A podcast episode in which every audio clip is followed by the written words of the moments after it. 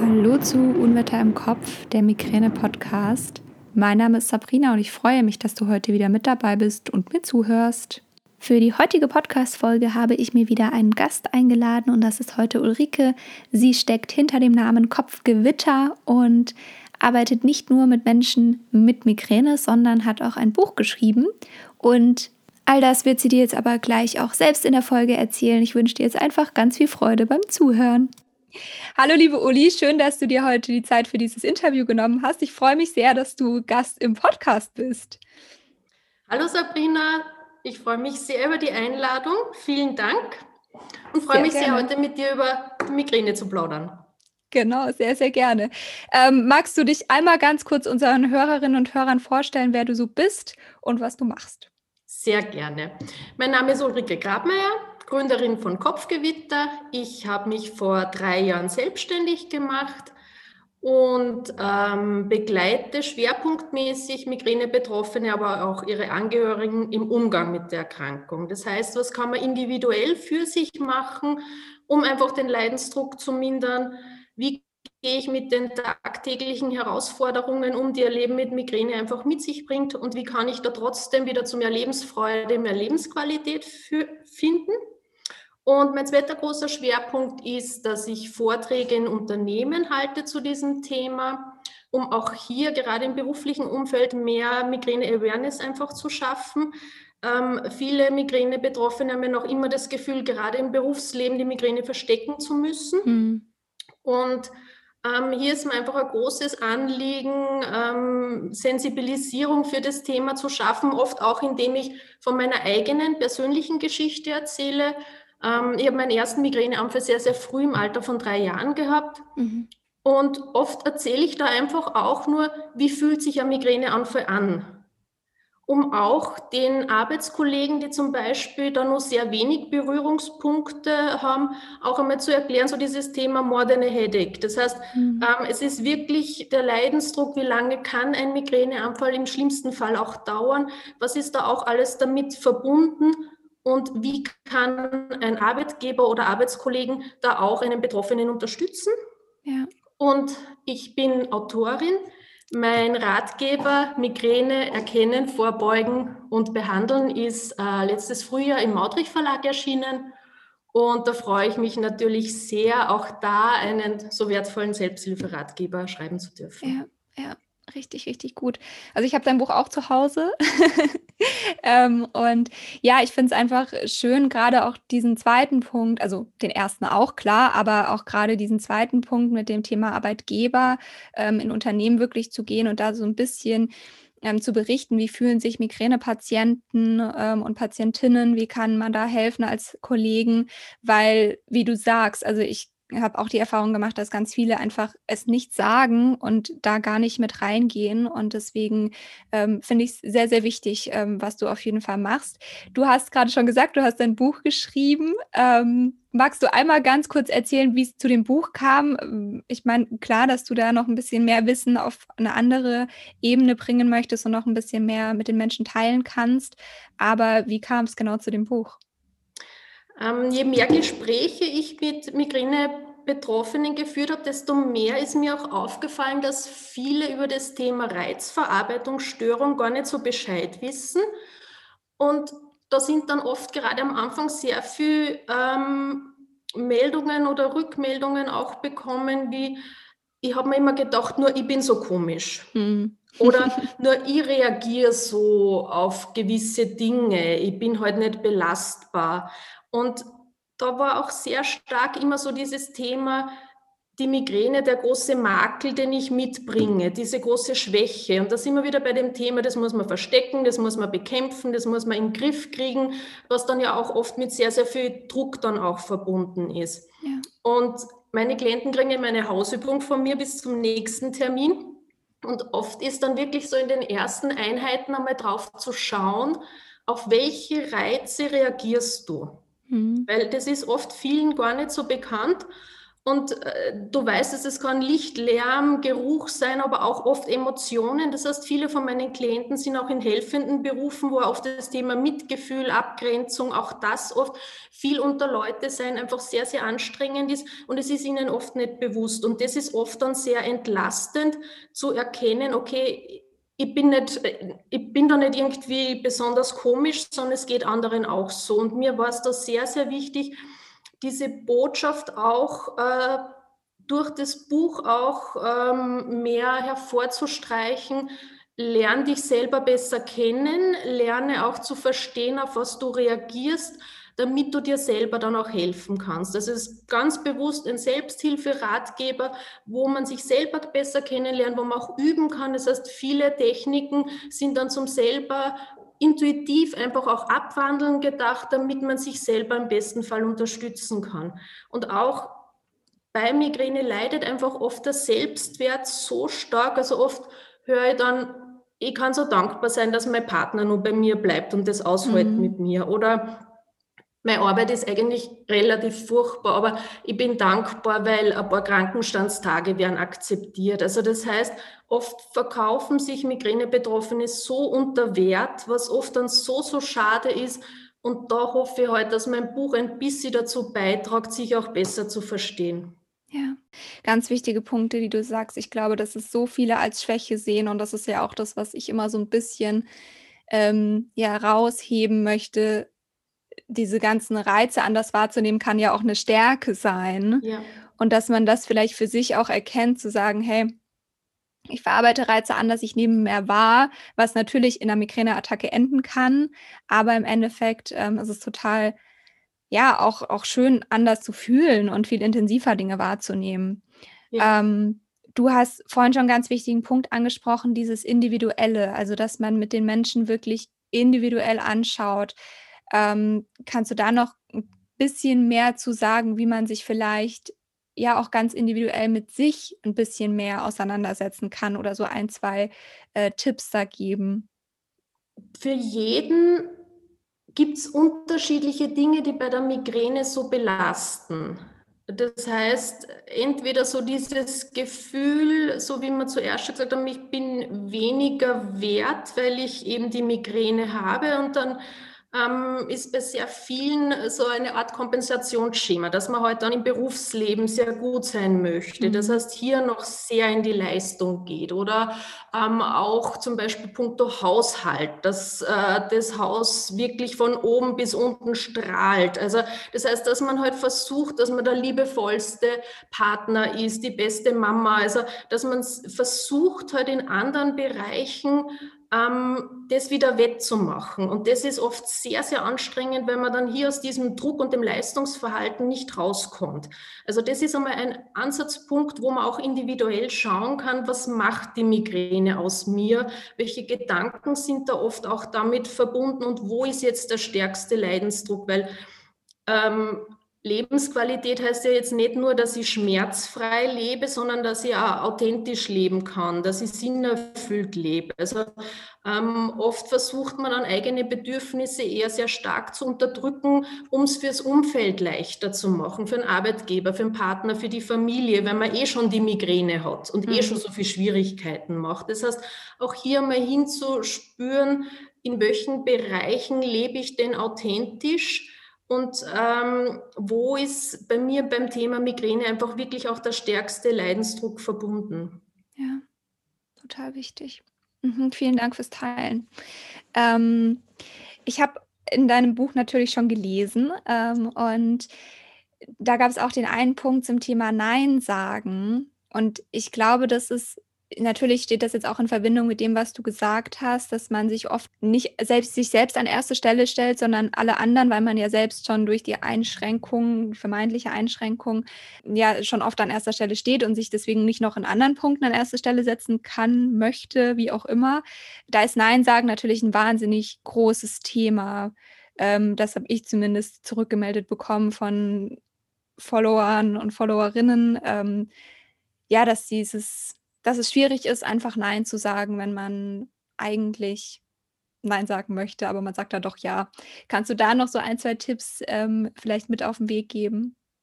Also was aus meiner Erfahrung da oft sehr entlastet ist, dass ein Nein zu einer Sache oder zu einem Anliegen jetzt nicht Nein zu der Person bedeutet.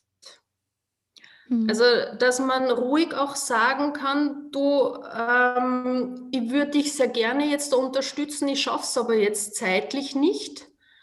Und so halt wirklich auch klar zu sagen, dass jetzt nicht ein persönliches Nein ist, sondern ein sachliches Nein. Und ich glaube, dass das dann oft schon sehr entlastet, dass das damit gar nichts zu tun hat, wie wichtig einem die Person ist oder wie gern man jemanden hat.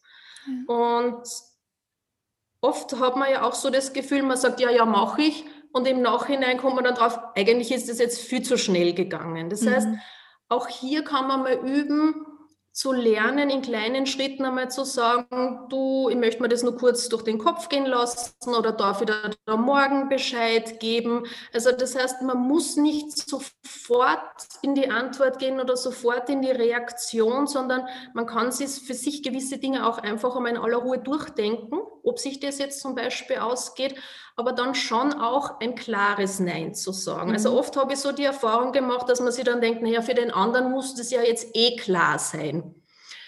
Für den anderen ist aber oft dann nicht klar. Das heißt, manchmal ist es besser, dann wirklich ein ganz ein klares Nein zu sagen, weil der andere das dann vielleicht doch dann sonst anders wahrnimmt. Mhm.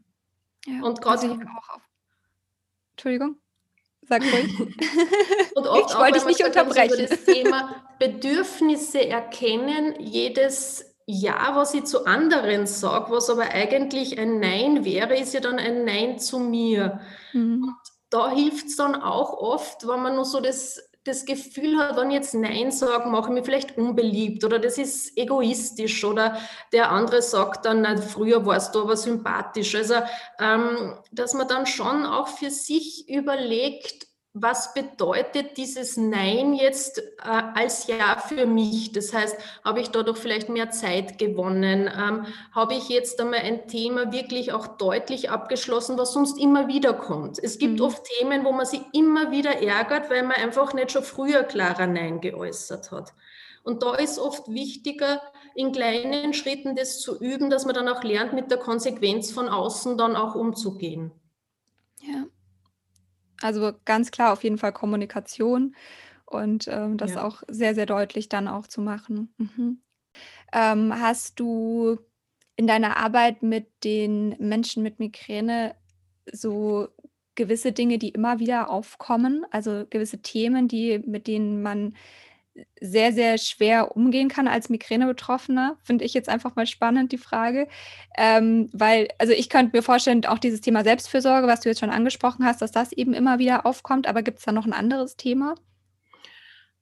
Das Thema Selbstfürsorge spielt eigentlich in alle Bereiche hinein. Ja.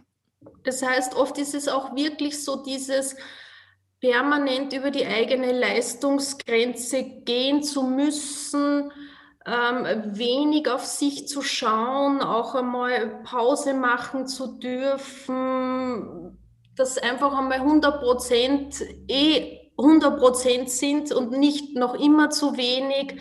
Also so den Umgang mit den eigenen Antreibern, so dieses ich bin nicht gut genug oder ich bin erst dann wertvoll, wenn ich mich zu Tode arbeite. Also das sind ganz klare Verhaltensweisen von Migräne-Betroffenen, ähm, da einfach sehr stark dazu tendieren, perfektionistisch einfach permanent sich selber auch zu überfordern.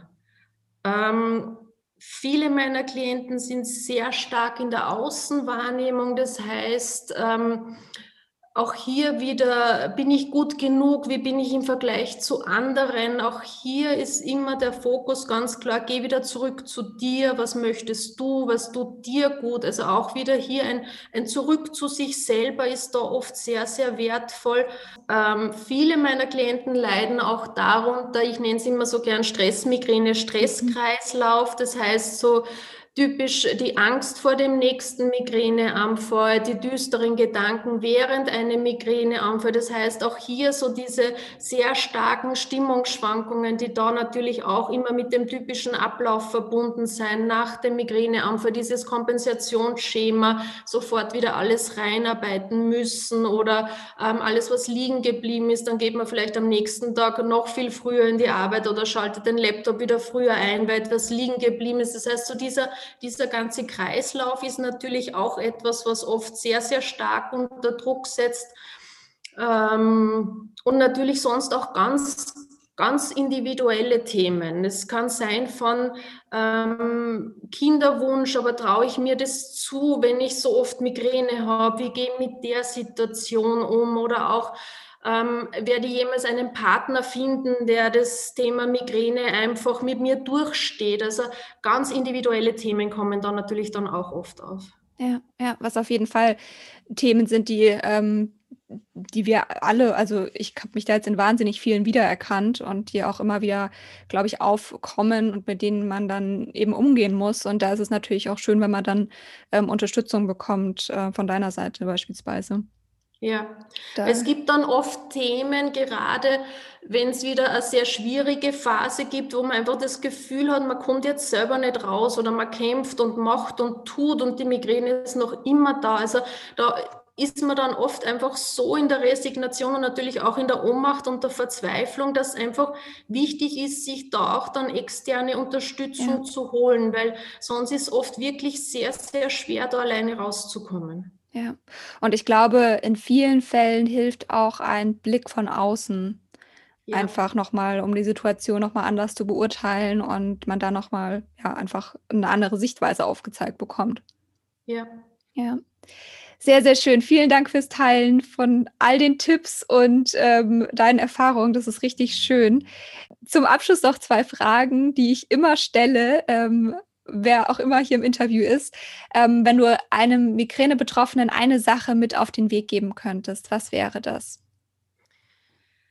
Da möchte ich vielleicht das aufgreifen, was ich zu gesagt habe, dass das Thema sich selber unter Wert verkaufen. Das heißt, ganz wichtig ist auch zu erkennen, du bist nicht deine Migräne. Mhm. Du bist viel mehr als das Nehmen, wie du bist. Du darfst dich selber, ich weiß, das Thema Selbstliebe ist immer so, so ein Riesenthema, aber wenn man sich selber nicht mag, dann wird man auch nicht lernen, auf die eigenen Bedürfnisse zu achten, dafür einzustehen. Da sind wir auch wieder bei dem Nein sagen, bei dem Abgrenzen.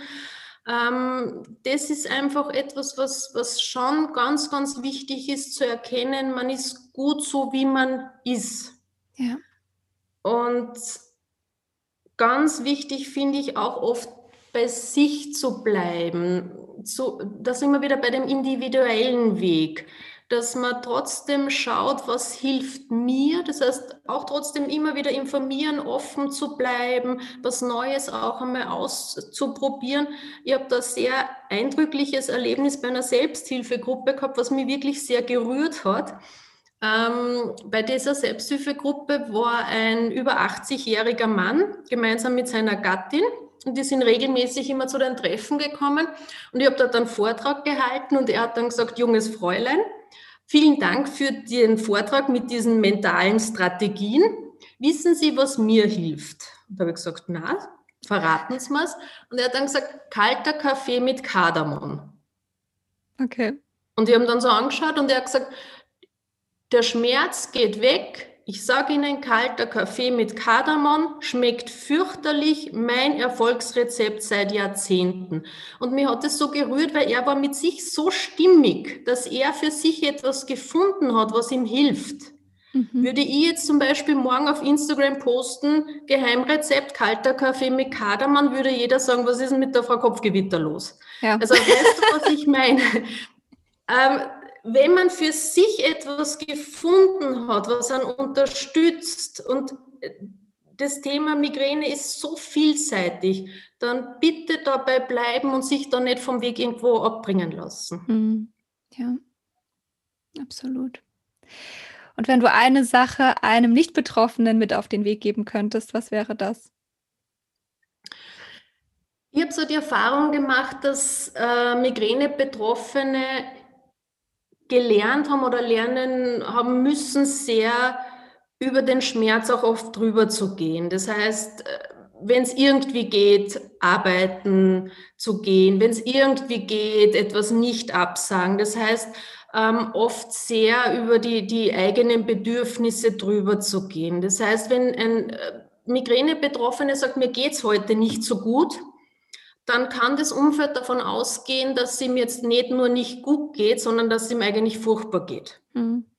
Und da ist es oft wichtig zu erkennen, wenn jemand, der Migräne hat, sagt, du, ich bräuchte jetzt da Unterstützung oder ich kann heute nicht so, dass man den jetzt nicht nur antreibt und sagt, okay, nimm halt was oder ähm, wart zwei Stunden und dann machen wir den Ausflug, sondern wirklich das dann ernst nimmt und da jetzt nicht nur zusätzlich antreibt, sondern wie kann ich dich unterstützen? Also, dass das oft von der Wahrnehmung her ganz was anderes ist, dass viele oft wirklich etwas sagen, mir geht es nicht so gut, wenn es eh schon ganz akut und schlimm ist.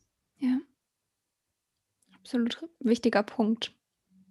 Vielen, vielen Dank äh, für das Teilen deiner Erfahrungen und vielen Dank, dass du dir die Zeit heute genommen hast für das Interview. Ich freue mich sehr drüber und ähm, du darfst jetzt noch einmal sagen, wo man dich findet, wenn jetzt die ganzen ähm, Zuhörerinnen und Zuhörer sagen, oh doch, da würde ich doch mal mich mehr informieren, mehr reingucken.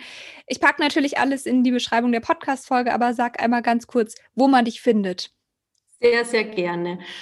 Also auf Instagram mich unter Underline Kopfgewitter auf Facebook findet man mich als Frau Kopfgewitter.